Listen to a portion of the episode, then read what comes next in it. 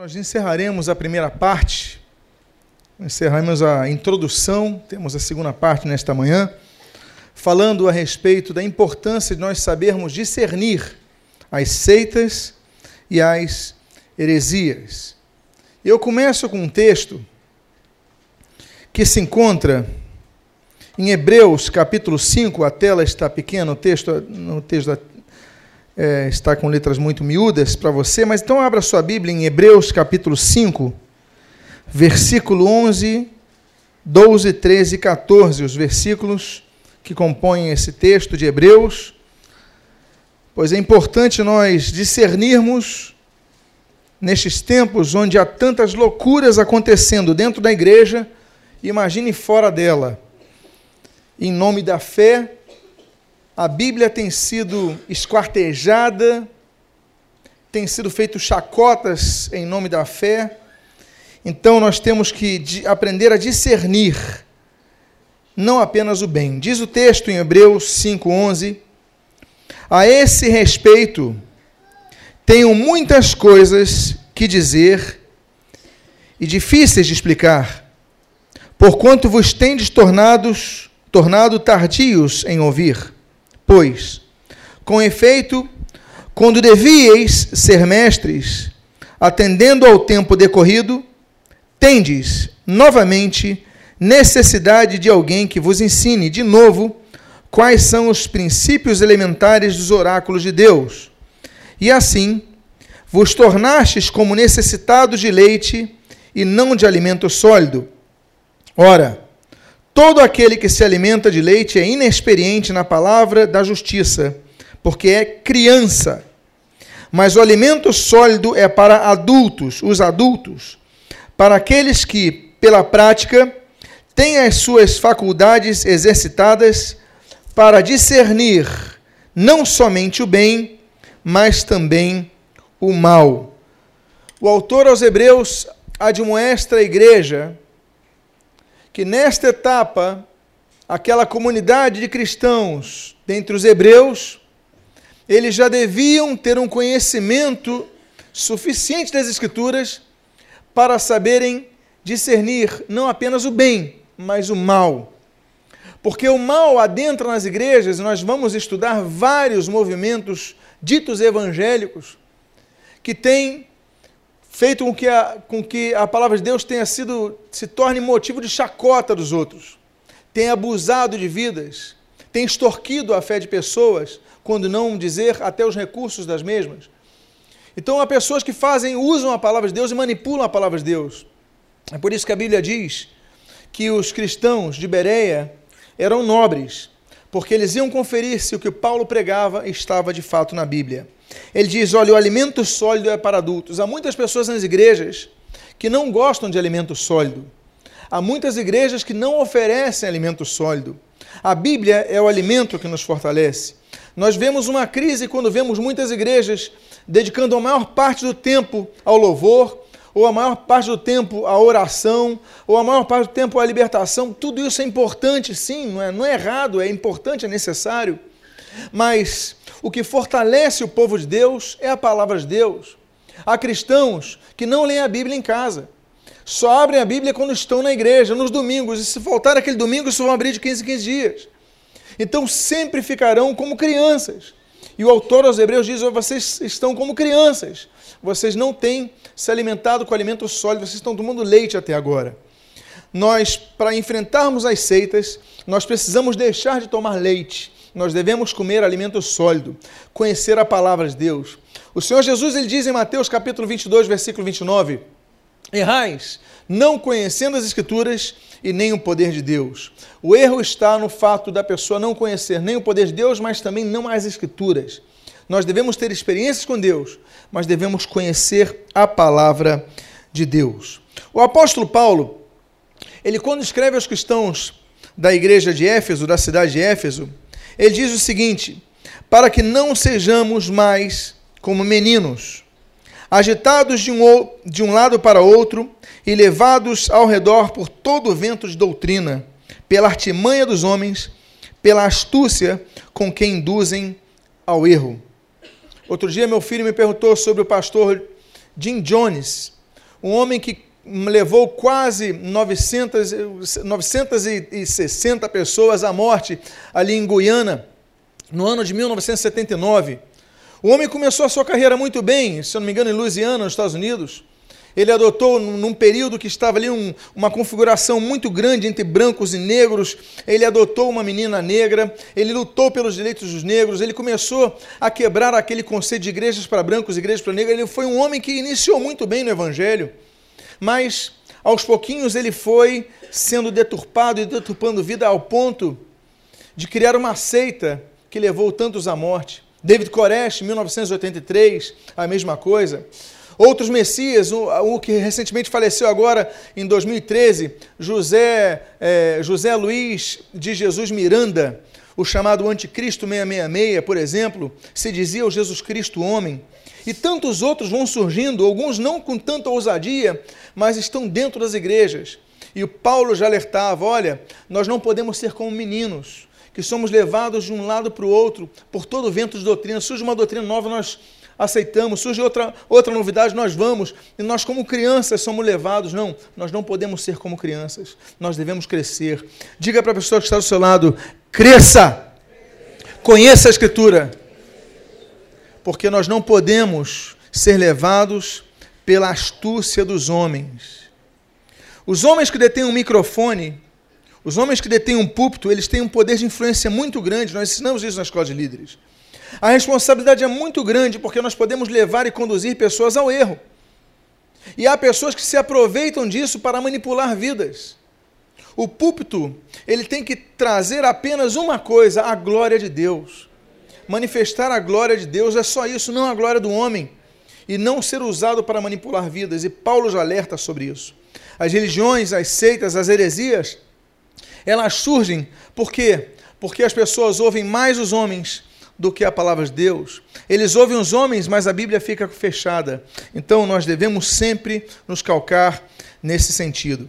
Nós devemos observar aspectos comuns, e dando continuidade ao estudo do domingo passado, aspectos, há aspectos que são comuns às seitas heréticas.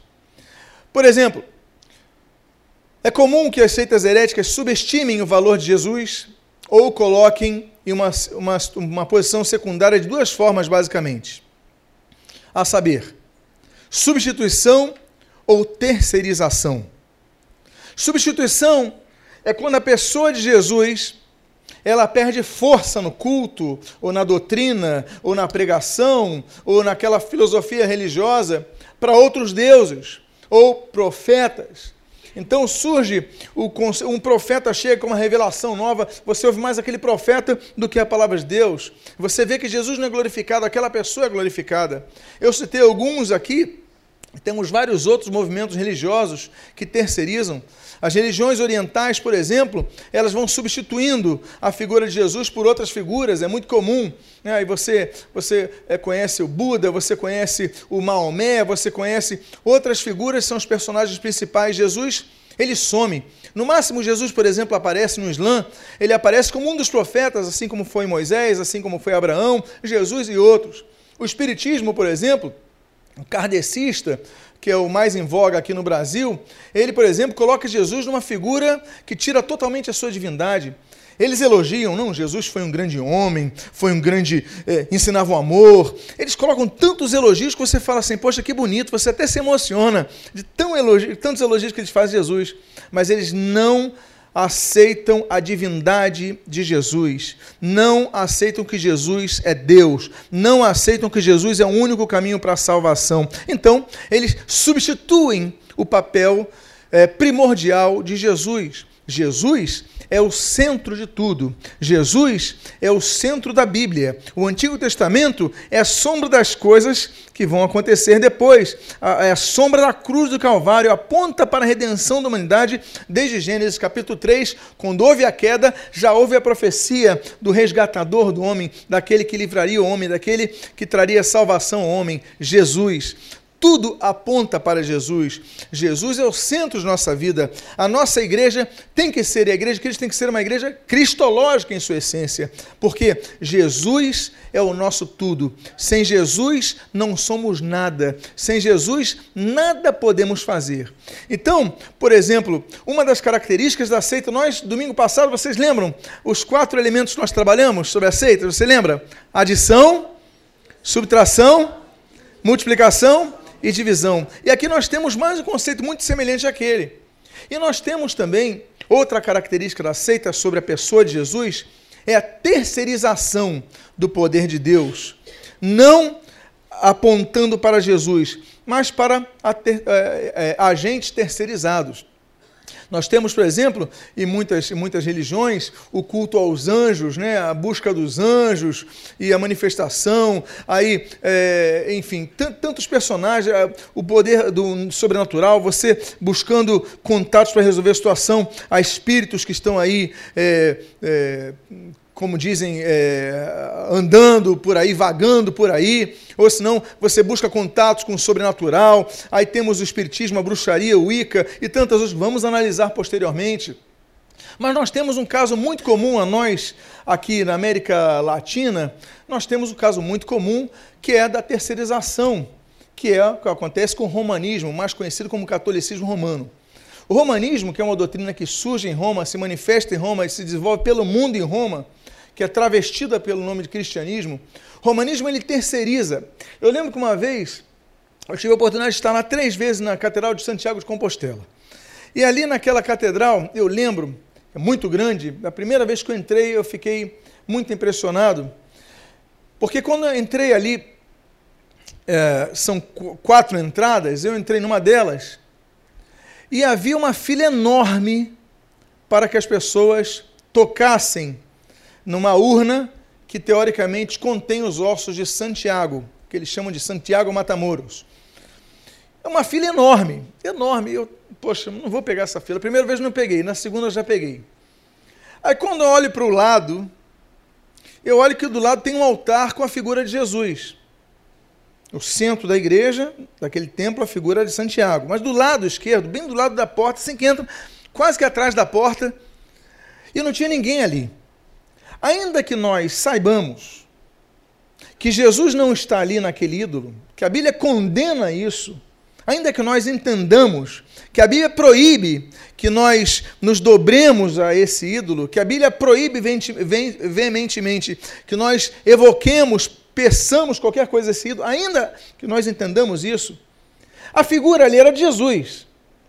Então, teoricamente, eu fiquei, o que me marcou ali foi que por que as pessoas estão fazendo uma fila enorme para tocar no túmulo de Santiago? Porque Santiago é que gera Compostela, tudo ali, o comércio, e ninguém está aqui na fila para Jesus. E eu fiquei imaginando, e eu, e eu fico assim, impressionado, como é que a idolatria tira Jesus do centro do culto, do centro das atenções. Aí nós temos ah, você tem uma causa urgente? É São Expedito. Você não acode a Jesus, você acode a São Expedito. Você tem problema nos olhos? Acode a Santa Bárbara, se não me engano. Santa Luzia. Você tem um problema na perna, você acode a outro. Você tem um problema e você tem vários santos que você acode, ou seja, se terceirizou a busca a Deus em nome de Jesus. E essa é uma característica típica das seitas. A Bíblia diz, no Salmo 115, e eu sei que você, como nós dizemos aqui sempre, nossa igreja, todas as poltronas têm um braço para que você anote, todas as poltronas têm caneta e blocos de anotação para você anotar na sua para que você na sua casa possa, em primeiro lugar, conferir se o que se prega nesse púlpito é o que está na sua Bíblia. E, em segundo lugar, para buscar maior conhecimento a respeito. Então, Salmo 115, eu vou ler do versículo 1 ao versículo 11, pularei alguns textos. A Bíblia diz assim: Não a nós, Senhor, não a nós, mas ao teu nome da glória, por amor à tua misericórdia e à tua fidelidade. Porque diriam as nações: Onde está o Deus deles? No céu está o nosso Deus, e tudo faz como lhe agrada. Prata e ouro são os ídolos deles, obra das mãos de homens. Tem boca e não falam, tem olhos e não veem, tem ouvidos e não ouvem, tem nariz e não cheiram, suas mãos não apalpam, seus pés não andam, som nenhum lhes sai da garganta. Tornem-se tornem semelhantes a eles os que os fazem e quantos neles confiam. Confiam no Senhor os que o temem. Temem o Senhor. Ele é o seu amparo e o seu escudo. A Bíblia traz uma palavra aqui que nós podíamos colocar e categorizar quase como uma maldição. Porque a Bíblia assim, tornem-se semelhantes a eles, os que assim o fazem. É, é, é, é, um, é, um, é um texto imprecatório, onde a Bíblia diz que aqueles que se dobram aos ídolos, que têm mãos e não apalpam, têm olhos e não veem, têm ouvidos e não escutam. Eles não podem escutar, há um abismo intransponível nesse sentido, não podem. Mas a Bíblia diz: tornem iguais a eles, tornem-se iguais a eles. E ele termina dizendo: olha, confiam no Senhor os que temem o Senhor. Ele é o seu amparo e seu escudo. Por quê? Porque só o Senhor é que nos traz segurança. Só o Senhor nos traz proteção. Só o Senhor nos traz socorro. O problema da idolatria já começa com a sua inutilidade. Biblicamente, é começa com inutilidade, mas vai ter um fim pior. Já começamos a ver isso aqui. Agora, nós devemos entender o seguinte: porque nós não buscamos socorro a nem, ninguém, nenhum outro. Porque nós não buscamos socorro a São Expedito, a São Jorge, a Maria, a José, a nenhum outro. Porque a Bíblia assegura, em 1 Coríntios, capítulo número 15, versículo 57, o seguinte: Graças a Deus que nos dá a vitória por intermédio de quem? Do Senhor Jesus Cristo. A vitória só é trazida por Deus por intermédio de Jesus Cristo. Ninguém pode trazer vitória em nenhuma área da sua vida. Você pode adorar a Maria, dobrar o seu joelho, todas, todo dia às seis horas da tarde, rezar a sua Ave Maria, fazer o que você quiser. Ela não vai garantir vitória nenhuma à sua vida. Ela está num, a um abismo intransponível, ela não pode te ouvir. Uma vez conversando com uma pessoa sobre a inutilidade da oração das seis, a Ave Maria das seis, eu falei: olha, é inútil por muitos motivos, inclusive pelo motivo da lógica. Eu perguntei para essa, essa pessoa o seguinte: Você acredita que existe algum outro ser que não Deus, que seja onipresente, onisciente e onipotente? A pessoa não, só Deus é onisciente, onipotente e onipresente. Ok. Se só Deus é onisciente, por exemplo, e, oni, e, oni, e onipresente, se eu falar é, com qualquer ser, por exemplo, com Maria, agora. Mas outra pessoa que está em São Paulo, falar com Maria, ela vai conseguir ouvir os dois? Ela é onisciente? Porque se ela é onisciente, ela vai conseguir. Não tenho dúvida. Mas se ela não é onisciente, ela consegue ouvir os dois no mesmo horário, seis da tarde? Não, não consegue. Agora imagina mil pessoas pedindo coisas dela em vários bairros do Rio de Janeiro, mil pessoas em vários bairros de São Paulo, mil pessoas em Fortaleza, às seis da tarde. A quem que ela vai, se ela pudesse ouvir, a quem que ela escolheria? Porque ela não pode ouvir três mil pessoas ao mesmo tempo. Então, é inútil, ainda que ela pudesse ouvir, ela não é onisciente. Então, a mente dela não pode estar é, atendendo a todos, ela não é onipresente para estar em todos os lugares. Então, teologicamente, doutrinariamente, é impossível e é totalmente inútil orar a ela. Por isso que nós só oramos a Deus e o fazemos em nome de Jesus, porque só Deus é onisciente para poder atender a todos ao mesmo tempo. Os irmãos entenderam? Eu citei o caso das seis horas da tarde, que é um horário que muita gente para para rezar, mas, mas ela não vai ouvir. É inútil. Vergonhosos são aqueles que preconizam isso. Vergonhosa é a postura do clero, que tem eternizado um ensino que é antibíblico, antilógico, infrutífero. Agora, alguém vai escutar isso. Alguém vai ouvir esses pedidos e vai se aproveitar disso. Sobre isso, trabalharemos mais adiante, quando adentrarmos em romanismo. Pois bem, a vitória só por Jesus. Só Jesus, Deus, através de Jesus Cristo, nos garante a vitória. A Bíblia diz, em Colossenses capítulo número 2, versículos 8 a 10, o seguinte: Cuidado que ninguém vos venha enredar com sua filosofia e vãs sutilezas, conforme a tradição dos homens, conforme os rudimentos do mundo e não segundo Cristo. Porquanto nele, Cristo, habita corporalmente toda a plenitude da divindade. Olha aqui esse texto. Eu vou repetir. Nele habita corporalmente toda a plenitude da divindade. Também nele estáis aperfeiçoados. Ele é o cabeça de todo o principado e toda a potestade. Jesus é plenamente Deus. O que é pleno? Pleno é completo. Jesus é plenamente Deus. E as religiões tentam, e as seitas tentam tirar isso de Jesus. Como os russelitas, que nós conhecemos como as testemunhas de Jeová, que vamos falar domingo que vem pela manhã, vou falar das testemunhas de Jeová. Então, eles tiram isso de Jesus. Eles dizem, por exemplo, que Jesus foi um anjo. Na verdade, eles dizem que Jesus é o arcanjo Miguel, é a mesma pessoa, o mesmo ser. Você sabia disso? As testemunhas de Jeová dizem isso. Vamos falar sobre eles domingo que vem pela manhã. Então, eles diminuem o papel de Jesus. Isso daí é outra característica das seitas. E a Bíblia diz aqui categoricamente que Jesus é Deus, nele reside corporalmente a plenitude da divindade.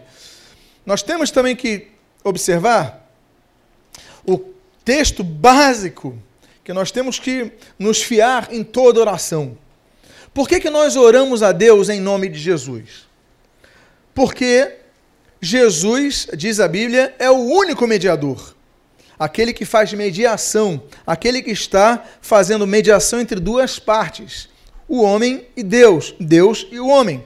A Bíblia não diz em Isaías 59 que os vossos pecados fazem separação entre vós e vosso Deus, de modo que ele não vos ouça. A Bíblia diz sobre isso. Deus é santo, o homem é pecador. Mas Jesus, diz a Bíblia, por quanto há um só Deus e um só mediador entre Deus e os homens, Cristo Jesus, vírgula, homem. Por que, que ele coloca, vírgula, homem? Por que, que é importantíssimo, importantíssimo esse homem? Por que, que ele não termina entre Deus e os homens? Cristo Jesus, pronto, dava um ponto final. Porque Jesus só pode nos representar diante de Deus porque ele tem uma identificação com o nosso sofrimento como homem. A Bíblia diz que ele foi tentado em todas as coisas, nele não se achou dolo. A Bíblia vai falar sobre isso em Hebreus, vai falar sobre isso em 1 Pedro, a Bíblia vai mencionar de maneira. Agora, Jesus, homem, ele sentiu os desejos de um homem, ele foi tentado em todas as coisas, mas ele venceu. Por ter vencido, ele pode chegar ao Pai e dizer: Olha, eu intercedo por ele, eu intercedo por ela, porque eu passei o que eles passaram, eu sei o que eles estão sentindo. É um advogado que conhece a nossa causa. Por isso que ele pode nos mediar entre o Deus Santo e o homem pecador. Os irmãos estão entendendo? É por isso que nós só oramos a Deus. Não oramos a Maria, não oramos a Jorge, não oramos a nenhum outro. Oramos só a Deus. E oramos em nome de Jesus. Quando começamos a orar, oramos assim: Deus, em nome de Jesus, chega à tua presença. Ou quando nós finalizamos, nós finalizamos assim, em nome de Jesus, amém. Mas nós oramos por causa de Jesus Cristo, nós chegamos a Deus. Amém, queridos? Os irmãos estão entendendo? Pois bem, outra característica é o recorte da Bíblia. As seitas se caracterizam, algum, as seitas chamadas seitas cristãs, são, na verdade são as paracristãs, eles recortam textos da Bíblia. Então, por exemplo, eles tiram uma parte e dizem essa parte é inspirada, mas essa não é. Existem os movimentos, por exemplo, que dizem o seguinte: não, a gente, os marcionitas, por exemplo, diziam o seguinte: não, a gente elimina todo o Antigo Testamento, a gente pega só o Evangelho e pega só as cartas de Paulo, só essas que valem. O resto não vale. O que, que você fez? Você picotou a Bíblia, você recortou a Bíblia, característica de seita. Ah, e a gente vai vendo isso ao longo da história. Quando Adolf Hitler, nascido como católico romano, Himmler, nascido como católico romano, mas dominaram sobre uma nação essencialmente protestante, eles vão criar uma igreja do Reich, uma igreja do reino alemão, uma igreja germânica. Eles chamam um homem para inventar essa religião, o nome dele era Julius Streicher, e ele vai criar uma igreja.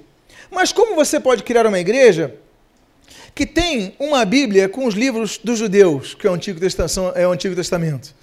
Então ele fala assim: não, a gente elimina os livros do Antigo Testamento, eliminamos todos os textos que falam do judaísmo de maneira positiva e pronto, criamos a nossa Bíblia. E aí é fácil você recortar a Bíblia e criar a sua seita. E as pessoas fazem isso. Então, essa é outra característica que você, como não menino, mas como adulto na palavra de Deus, você tem que discernir quando começam a recortar a Bíblia e dizer que só essa parte é inspirada, essa não é, então você fique muito atento a isso, porque tem toda a característica de seita. Outra característica é a exclusividade da revelação. Pessoas que dizem o seguinte: olha, eu recebi uma revelação que até agora não está na Bíblia. Eu recebi essa revelação. Então eu citei esse José Luiz uh, de Jesus Miranda, um porto-riquenho que faleceu há dois anos que ele dizia isso, eu recebi uma revelação, eu sou Jesus Cristo, homem, eu sou o anticristo, eu sou o 666. E ele trazia então um novo conceito e as pessoas seguiram ele. As pessoas quando dizem que tem uma nova revelação, eu recebi uma revelação que Deus não deu nenhum outro homem. Então fique atento, porque tudo que nós precisamos está na palavra de Deus. Eu não posso dizer que recebi uma revelação que ninguém mais recebeu. Deus pode falar comigo de maneira direta, mas pessoal, não coletiva. O que é para o coletivo, o que é para a igreja, já está na palavra de Deus. Não preciso trazer nenhuma revelação nova, porque tudo, toda a revelação já nos foi trazida na palavra de Deus. Então nós devemos ficar atentos quando alguém diz que tem uma nova revelação, uma exclusiva revelação. Agora, nós devemos ficar atentos também aos líderes dessas seitas heréticas, porque eles têm características muito basilares. Uma delas é que são pessoas carismáticas.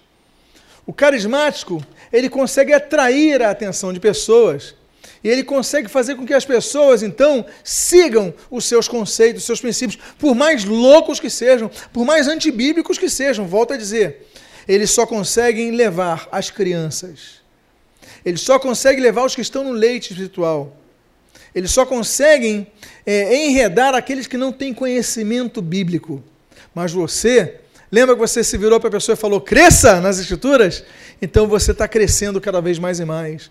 Então, antes de olhar o homem, olhe para a Bíblia. Antes de olhar o carisma do homem, olhe no fundamento da palavra de Deus. Revelação exclusiva, já falei. Outra, outra característica é que esses líderes se mostram acima da repreensão. Há líderes que não podem ser repreendidos. Então nós temos, por exemplo, como você vai repreender o Papa, se ele é tido como o arauto de Deus para, para, para os seguidores do romanismo?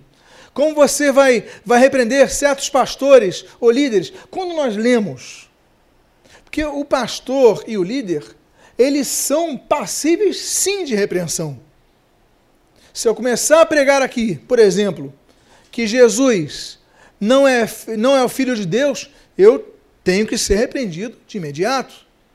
Se eu começar a falar assim, não, é, começar como Joseph Smith, começa a pregar, não, podemos, posso casar com várias mulheres aqui, sou digno de repreensão. Então, o líder, ele é digno de repreensão quando nós lemos nas Escrituras Sagradas, por exemplo, que a, a bronca que o apóstolo Paulo dá no Pedro, no apóstolo Pedro, a gente fica até com vergonha. A gente lê aquele entreveiro que eles tiveram lá em Atos 15, e quando a gente lê Gálatas 2, a gente fala assim: uau! Porque Pedro, para muitos, não, Pedro, apóstolo Pedro, e, mas espera aí, Paulo repreendeu Pedro. Por quê? Porque Pedro era hipócrita. Pedro agia de uma forma quando estavam os judeus perto, com os, com os gentios, e quando os judeus não estavam perto, ele agia de outra forma. Paulo, em outras palavras, fala: Pedro, você é um hipócrita, e a Bíblia registra. E a Bíblia menciona. Por quê? Porque os líderes são homens, são mulheres, são passíveis de erros e, por causa disso, devem ser repreendidos. Então, uma das características de seita, nós vemos, é quando o líder se coloca numa posição de não ser repreendido, tanto em termos doutrinários como pelas suas atitudes, pelo seu comportamento, por exemplo. Há líderes, por exemplo, que começam a, a ter falhas em várias áreas morais e por ser líder não é repreendido. Não, tem que ser repreendido. Aí o, o caso, por exemplo, do papismo, não podem ter seus decretos negados. Então, ninguém repreende o Papa depois que ele fala, nenhum católico romano repreende, eles só dizem amém. Por quê? Porque eles entendem que o Papa falou, está falado. Não. Nós temos que dar amém se concorda com a Bíblia. Então, no que ele fala que concorda com a Bíblia, a gente fala, então, ok, está certo. Agora, o que ele falar que não concorda com a Bíblia, a gente não dá um amém. Vocês estão entendendo isso? O fundador das Testemunhas de Jeová e etc. Outra característica é que as seitas têm profetas próprios e fontes de autoridades, de autoridades extra-bíblicas. Por exemplo, eu já falei sobre isso.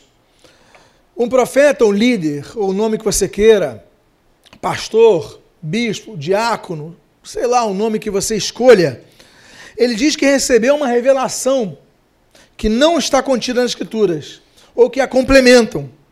Então, por exemplo, uh, o Joseph Smith, das Testemunhas de Jeová, ele recebe a revelação de um anjo. Aí vai escrever o livro, o livro de Mormon. Então, vai ter um complemento à Bíblia, fonte de ensino que se encontra superiores à Bíblia. Agora, a religião que mais usa isso, ah, eu citei aí vários. Os Mormons, o livro de Mormons, com Joseph Smith, as Testemunhas de Jeová, com Charles Russell, por exemplo, a revista Sentinela, o, Des, é, o Despertai, por exemplo. Os Adventistas do Sétimo Dia, os escritos de Ellen Gold White são tidos, qualquer, qualquer dúvida, vá para Ellen Gold White. Os espíritas, qualquer dúvida, Allan Kardec, você. E o romanismo, os papas e a tradição. Você sabia que o catolicismo romano é uma das religiões, uma das seitas que se tornaram religião, hum, que usam mais, tem essa característica de seita mais claramente visível. Os próprios documentos deles assim afirmam. Eu vou citar, por exemplo, uma sessão, a sessão número 4 de 8 de abril de 1546, com o, o, o Papa Paulo III. Quando ele começa a fomentar a ideia, estamos em um período de efervescência da reforma protestante, que vai eclodir em 1517. Lutero vai ser excomungado em 20 de dezembro de 1520. Aí nós temos então esse período que começa a varrer com o protestantismo toda a Europa. Aí eles falam, os protestantes estão argumentando com a Bíblia aberta. Estão argumentando, estão contra-argumentando com a Bíblia aberta o que nós ensinamos. O que, que nós podemos fazer? Já sei. Vamos dizer que a tradição e a Bíblia têm o mesmo peso. Olha o que, que o Papa Paulo III disse. A tradição é o conjunto de doutrinas reveladas referentes à fé e à moral, não consignadas nas escrituras sagradas, mas oralmente transmitidas por Deus à igreja, no caso católica romana. Ou seja, eles, ele começa a colocar a tradição como uma palavra de Deus revelada oralmente, não escrita, mas revelada, colocando então esse argumento. Aí nós chegamos à Constituição Dogmática Dei Verbum, no artigo número 9, e nós lemos o seguinte: ambas, Escritura e tradição. Olha só, olha a ousadia Olha o verdadeiro abuso, abuso máximo de poder. Se tem abuso de poder contra a palavra de Deus, ele está escrito aqui na Constituição Dogmática de Verbo, que está no Catecismo Católico Romano. Diz assim: ambas, escritura e tradição devem ser recebidas e veneradas com igual sentimento de quê? Piedade e reverência. A mesma forma que nós olhamos a Bíblia e reverenciamos a palavra de Deus, nós temos que olhar a tradição católica romana, que vem através dos decretos papais, dos ensinamentos dos padres, colocaram a Bíblia no mesmo nível. Isso é característica elementar, básica de uma seita. Volto a dizer, domingo passado nós falamos, está tá no, tá no aplicativo, você pode baixar a mensagem. Nós falamos de maneira clara o que, é uma seita. É uma seta, né? vem de secta, aquilo que sai de algo. É uma seita que saiu do cristianismo, saiu da igreja patrística e começou a absorver vários elementos das religiões bárbaras, vários elementos do politeísmo, e pronto, agora tem um momento que vão ser confrontados com a Bíblia. E aí começa, então, a única forma é colocar que a Bíblia e a tradição têm o mesmo peso. Agora eu citei o Dei Verbum, o Dei Verbum vai ser citado no Catecismo da Igreja Católica, atualmente sendo vendido nas livrarias romanistas. Catecismo da Igreja Católica, número 177, citando a Dei Verbum, diz assim: Hoje, hoje, fica, portanto, claro que, segundo o, sapiens, o sapientíssimo plano divino, a sagrada tradição, a sagrada escritura e o magistério da igreja, caso católica, estão de tal modo entrelaçados e unidos, tradição, magistério e Bíblia, que um não tem consistência sem o outro eu vou repetir. Um não tem consistência sem o outro. A Bíblia não tem consistência se não estiver junto ao magistério e à tradição. A Bíblia. Não, um não tem consistência sem o outro e que juntos, cada um, cada qual a seu modo, sob a ação do mesmo Espírito Santo, contribuem eficazmente para a salvação das almas. A Bíblia, então, não é suficiente para a salvação. Ela precisa da tradição na Igreja Católica Romana e precisa do magistério, do clero, dos, do Papa, dos padres, para que ela tenha eficácia na salvação das almas. Isso é heresia. Isso é o absurdo, um abuso. E o pior, as pessoas continuam errando porque não conhecem as Escrituras, porque está tudo nas Escrituras Sagradas. Eu vou caminhar para o encerramento dessa mensagem de hoje com três textos para refutar. O primeiro deles está em Marcos capítulo 7, Evangelho segundo Marcos, capítulo número 7, versículo 2 ao 9. Eu vou pular alguns textos aqui, dentre esse texto, Diz assim: interpelaram-lhe os fariseus, anote aí, Marcos 7, de 2 a 9. Interpelaram-no os fariseus e os escribas. Mais adiante ele continua dizendo: Por que não andam os teus discípulos de conformidade com a tradição dos anciãos, mas comem com as mãos por lavar? Respondeu-lhes: Bem profetizou Isaías a respeito de vós, hipócritas, como está escrito: Este povo me honra com os lábios mas o seu coração está longe de mim. Em vão me adoram, ensinando doutrinas que são preceitos de homens. Negligenciando o mandamento de Deus, guardais a tradição dos homens. E disse-lhes: jeitosamente rejeitais o preceito de Deus, para guardardes a vossa própria tradição. Jeitosamente. Jeitosamente estão lubridiando o povo, enganando o povo. Então nós temos que ter cuidado. Jesus já falava da tradição dos anciãos, já falava de formas que as pessoas colocavam uma tradição da sociedade, uma tradição do povo, colocavam uma tradição local, uma tradição doutrinária, uma tradição de um grupo de pensamento Mas espera aí, temos que voltar sempre às Escrituras Sagradas. Segundo texto que eu gostaria de partilhar, o penúltimo desta manhã, está em 2 Pedro, capítulo 1, versículos 19 a 21. Temos, assim, tanto mais confirmada a palavra profética, e fazeis bem atendê-la, como a, como a candeia que brilha em lugar tenebroso, até que o dia clareie e a estrela da alva nasça em vosso coração, sabendo primeiramente disto, isto, dois pontos. Que nenhuma profecia da Escritura, da Escritura provém de particular elucidação, porque nunca jamais qualquer profecia foi dada por vontade humana. Entretanto, homens santos falaram da paz de Deus movido pelo Espírito, movidos pelo Espírito Santo. Então a Bíblia é inspirada por Deus.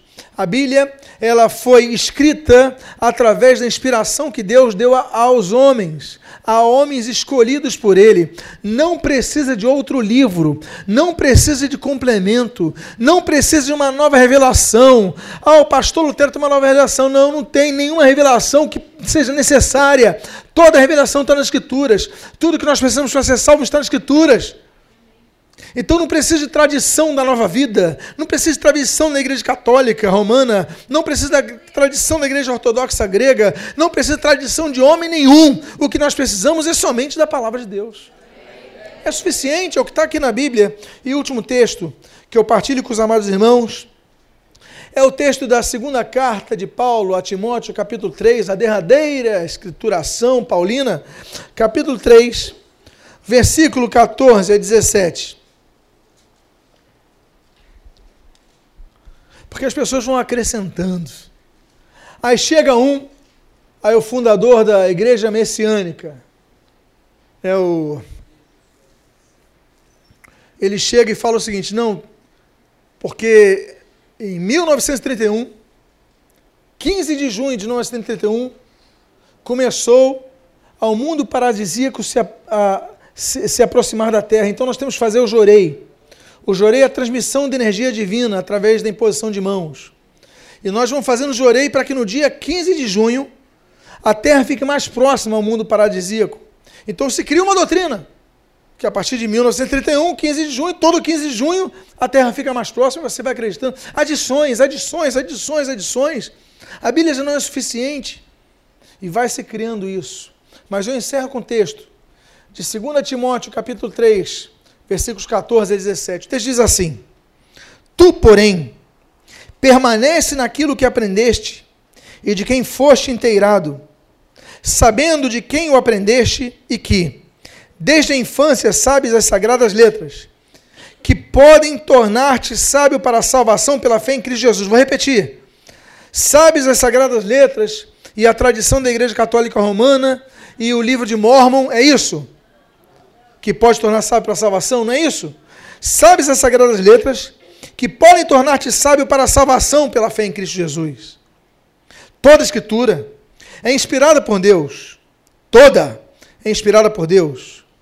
E útil para o ensino, para a repreensão, para a correção, para a educação na justiça, a fim de que o homem de Deus seja perfeito e perfeitamente habilitado para toda boa obra a Bíblia é suficiente. Nós não precisamos de padres para nos ensinar isso. Nós não precisamos de pastores para ensinar isso. Nós não precisamos de ninguém. A Bíblia é a palavra de Deus. Quem vai nos revelar, nos revelar é o Espírito Santo de Deus, que nós habita. Claro, ele vai usar outras pessoas para isso, ele vai usar o pregador para isso, ele vai usar um discipulador, um mestre, vai usar uma mula se ele precisar, ele vai usar alguém para isso. Mas a palavra de Deus é suficiente. Não precisamos de outro livro para isso, não precisamos de recortar nem de adicionar, não precisamos de nada disso. É suficiente para nos tornar sábios para a salvação. Tudo que tem aqui nos é suficiente para a salvação. No próximo domingo pela manhã, nós vamos falar a respeito da, de uma seita chamada, uma religião, uma seita chamada russelismo, cujos integrantes se autodenominam como sendo testemunhas de Jeová.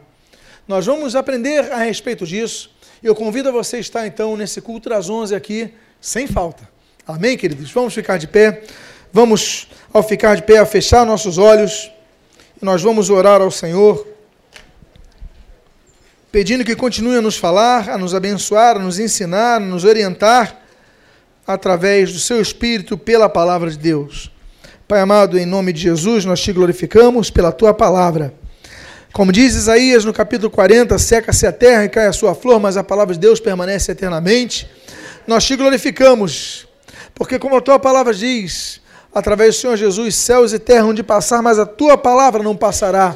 Ela não passa. As pessoas, elas delimitam a Bíblia, as pessoas adicionam coisa à Bíblia, mas a Bíblia nos é suficiente, pois é a tua palavra, Toda a escritura é divinamente inspirada por Deus. Nós sabemos que é o único texto que fala da inspiração, o Teopneustos, está ali, Senhor, nessa carta. Ela é totalmente inspirada por Ti. Abençoa as nossas vidas, que não sejamos como crianças levados pelo vento de doutrina de um lado para outro, mas nos tornemos adultos, que cresçamos, que amadureçamos na Tua palavra. E o que nós pedimos, nós te agradecemos em nome de Jesus. Amém.